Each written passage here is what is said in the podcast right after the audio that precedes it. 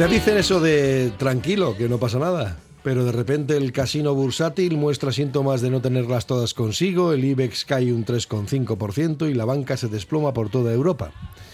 Y todo porque dos bancos estadounidenses griparon. El Silicon Valley, un banco especializado en dinero para startups, y el Signature Bank dedicado al proceloso mundo de las criptomonedas. Por cierto que sigo sin explicarme cómo no se le mete mano a eso. O al menos que quede clara la advertencia de que no se responderá en caso alguno de las pérdidas, eh, bueno, para que los inversores lo tengan claro. Pero bueno, esta es otra historia. El Silicon Valley era un banco de ricos, bueno, o de promesa de serlo, ya que, bueno, sus clientes eran startups que suelen tener una liquidez rápida, extraordinaria, exponencial, depositan ese dinero en el banco y el banco, pues resulta que al tener un modelo de negocio tan particular no tenía a quién prestárselo. Y lo cierto es que la política de subida de tipo de interés de la Reserva Federal para controlar la inflación, pues lo que ha puesto es al banco contra las cuerdas, porque tenían que pagar más por el dinero depositado y estaban atragantados por los bonos a largo plazo que habían adquirido y que perdían valor con la subida de los tipos de interés. Así que, bueno, encerrados en ese panorama, pues ahora se han visto abocados al desastre más absoluto.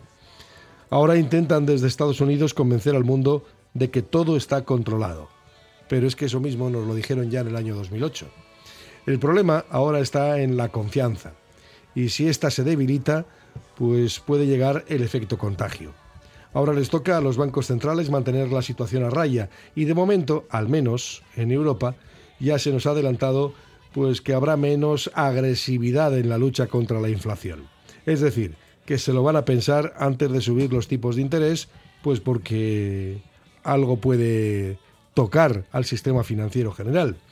De todas formas, de alguna manera podríamos decir que, hombre, estarían agradecidos sin duda los que están matrimoniados con el banco. Pero transmutando a Kant, podríamos decir que la fortaleza del individuo se mide por la cantidad de incertidumbres que es capaz de soportar. Y es que no salimos de una y nos meten en otra.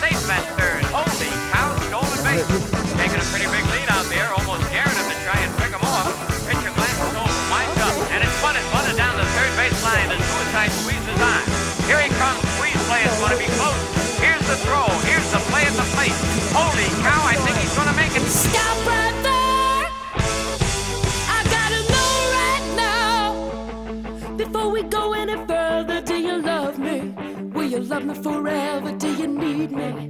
Will you never leave me? Will you make me so happy for the rest of my life? Will you take me away? Will you make me a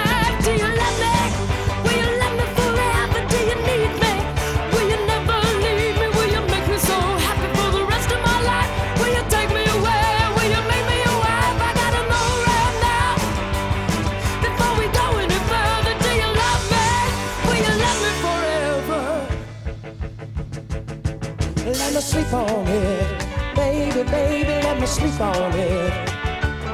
Let me sleep on it. I'll give you an answer in the morning. Let me sleep on it. Baby, baby, let me sleep on it. Let me sleep on it.